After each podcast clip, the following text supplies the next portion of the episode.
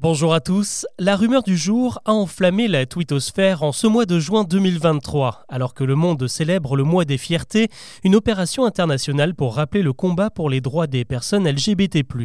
Un moment d'unité, de revendication et de fête, et pour marquer le coup, une drôle d'opération s'est déroulée à Paris, où l'Arc de Triomphe, l'un des joyaux architecturaux de la capitale, séparait des couleurs arc-en-ciel à travers une immense structure de plastique enroulée autour du monument, enjambant la place de l'Étoile et surplombant l'entrée des Champs-Élysées.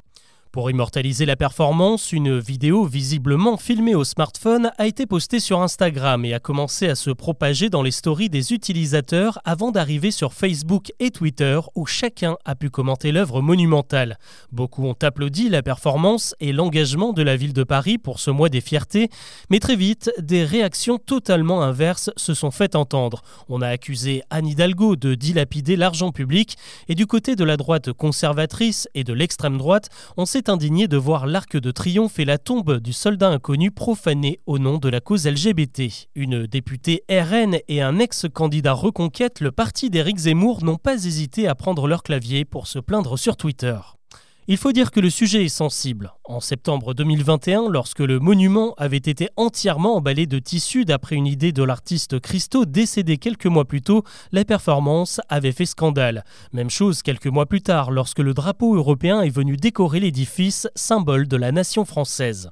Sauf que cette fois, les images de cet arc de triomphe aux couleurs arc-en-ciel étaient totalement fausses. Et si les insurgés avaient pris la peine de se rendre sur place ou de consulter les webcams qui filment le monument, ils s'en seraient rendus compte. La vidéo d'origine, pourtant plus vraie que nature, est en fait l'œuvre de l'artiste numérique américain Yann Padgam, installé depuis quelques années à Bordeaux. C'est sa spécialité, il transforme les lieux que nous connaissons tous à l'aide de ses créations en 3D, et contrairement à ce que l'on a pu lire, il ne s'est pas aidé d'une intelligence artificielle. C'est comme ça qu'il a imaginé un tram bordelais en forme de bouteille de vin, des milliers de ballons rouges qui s'échappent des pyramides en verre du Louvre ou encore des jambes monumentales sortant de la façade des galeries Lafayette.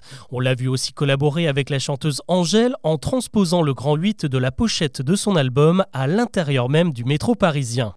Dans une interview à l'AFP, Yann Padgam a tout de même pris le temps de s'expliquer sur cette nouvelle performance et surtout de s'inquiéter de la crédulité des gens. Selon lui, ce serait tellement facile de produire un contenu inflammable qui provoquerait la violence et la haine. Et il ajoute Peut-être qu'en tant qu'Homo sapiens, nous ne sommes pas conçus pour voir des choses qui ont l'air réelles mais ne peuvent pas être réelles.